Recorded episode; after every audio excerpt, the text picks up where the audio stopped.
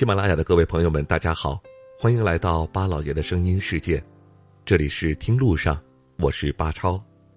谈起中国经济最发达的地方，相信很多人都会想到长三角、珠三角、京津冀，这三个区域是中国实力最强劲的区域。在这一区域中，只要有一个城市发展的比较好，就会给这块区域带来无限的潜力和更多的资金投入。而如果是多个城市都发展的比较好，那就会赋能整体的区域发展，而区域的资源也会回馈到这些城市上。而在这几个经济区域当中，华东地区的优势明显要更多。作为一直以来经济发展实力就比较强大的华东包邮区，由上海领头，带动整个华东区的发展。作为中国的超一线城市，上海的实力基础非常强大，而且也有着长远的目光，是华东区域的龙头老大。那就肯定有人要问了，华东第二大的城市又是哪一个呢？众所周知，华东区域有很多出色的城市，他们的实力也都是仅次于上海。第一座就是苏州了。苏州的整体发展近几年，大家是有目共睹的。依托于优势的地理位置，借助上海的经济辐射，苏州也正好遇上了这么个好时机，整体的经济上升速度就非常的快了。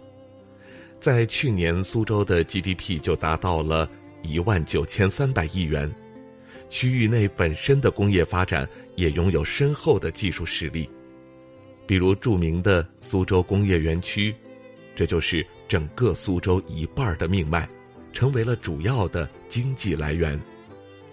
而苏州又是上海人的后花园，这里丰富的旅游资源让许多生活在附近地方的人，只要一有空就会到苏州来玩。苏州园林就是苏州旅游的代表。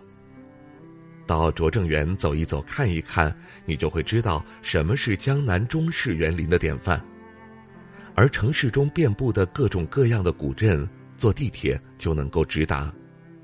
隐藏在市区里的这些江南古镇，也给苏州带来了江南水乡的氛围。人们说上有天堂，下有苏杭，苏州和杭州这两座城市就像是上海的左膀右臂，地位相当重要。而杭州的整体实力，相信大家一直以来都知道。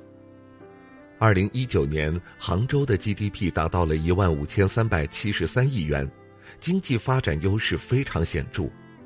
而随着阿里巴巴的进驻，进一步带动了杭州互联网的发展，也因为互联网而让杭州成为了华东区域老二的有力竞争者。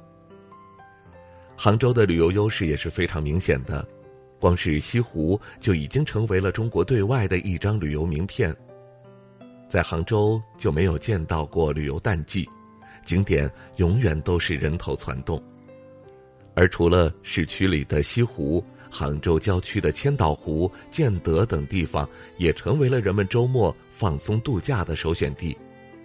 这些远离城市的世外桃源，更让人有一种亲近大自然的感觉。而能够与苏杭这两座城市相抗衡的，大概就剩下南京了吧。在二零一九年，南京的 GDP 达到了一万四千零三十亿元，虽然比起前两个城市还差了一点儿，但也算是一个比较好的实力基础。南京也是一座发展潜力巨大的六朝古都，历史和商业并存在这个城市，也让它充满了很多的机遇。比如南京所拥有的五 A 景区就超过了前两个城市。那么这三座城市，你觉得哪一座仅次于上海呢？你更喜欢到哪个城市去奋斗呢？欢迎各位留言发表您的看法吧。感谢您收听我们这一期的听路上，下期节目我们再会。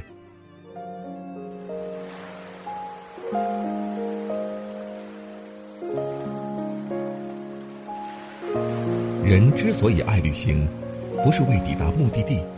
而是为享受旅途中的种种乐趣。